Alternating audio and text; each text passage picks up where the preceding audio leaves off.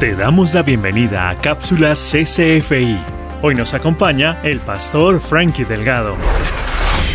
Muy buenos días a todos amigos, amigas que nos están conectando, que están mirando este video, nuestra cápsula semanal con ustedes aquí el pastor Frankie Delgado. Dios me los bendiga y qué privilegio de poder compartir una pequeña palabra para esta semana que pueda animarnos, que pueda retarnos de una manera u otra. O que vamos a empezar, vamos a empezar con nuestra lectura semanal que es en Juan 4, 20 al 24. Juan 4, 20 al 24 y dice así.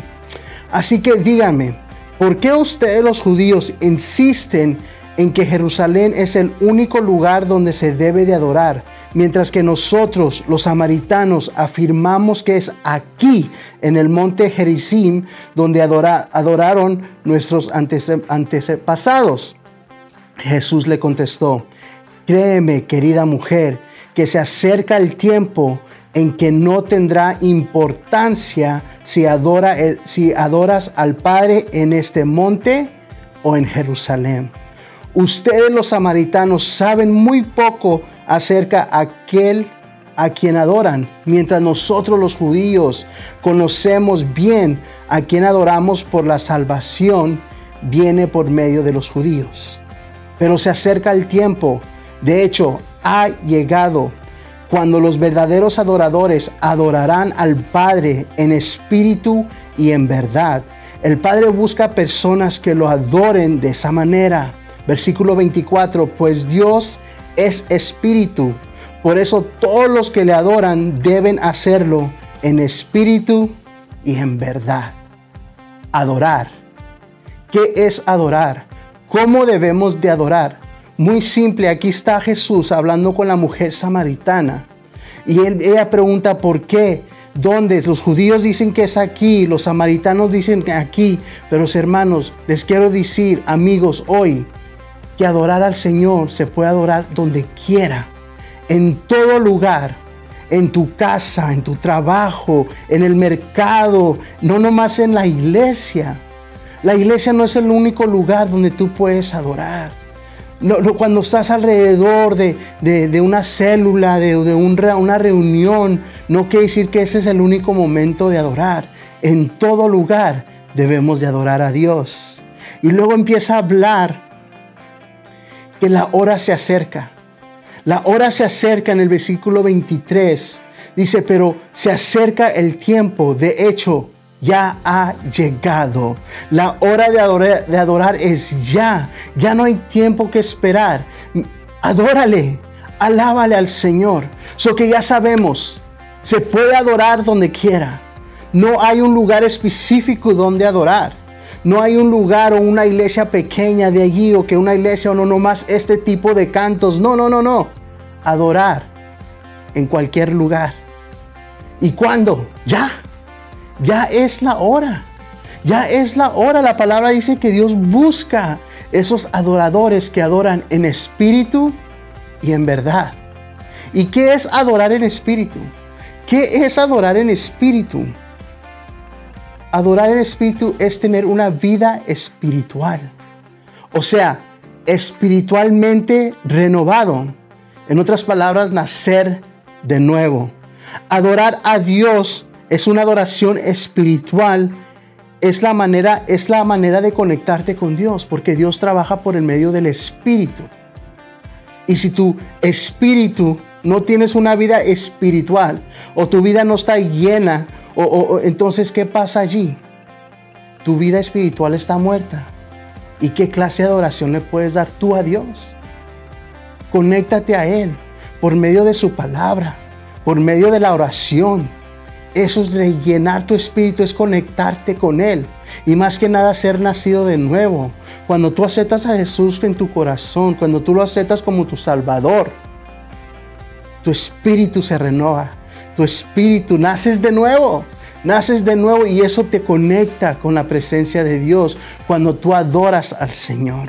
La palabra también dice en espíritu y en verdad. ¿Qué es adorar al Señor en verdad?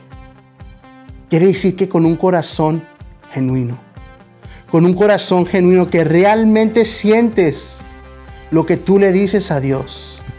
Porque muchos pensamos que adorar al Señor es nomás levantar las manos, tocar música. No, adorar al Señor es proclamar lo que Él es en tu vida, proclamar lo que Él es para ti, proclamar lo que Él ha hecho por tu familia, por tu vida, cuando Él te sacó de ese hoyo, cuando Él te sacó de esa vida, que Él te transformó. Eso es alabar, eso es adorar.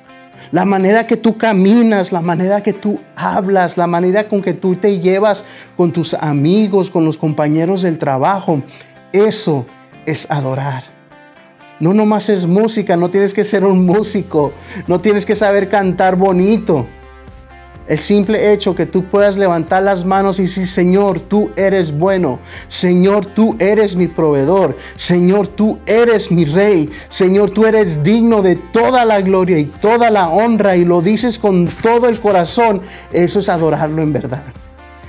Eso es adorarlo en verdad. Y luego sigue diciendo, en verdad, ¿qué más es en verdad? Es alabar a través de Cristo, porque Cristo es la verdad.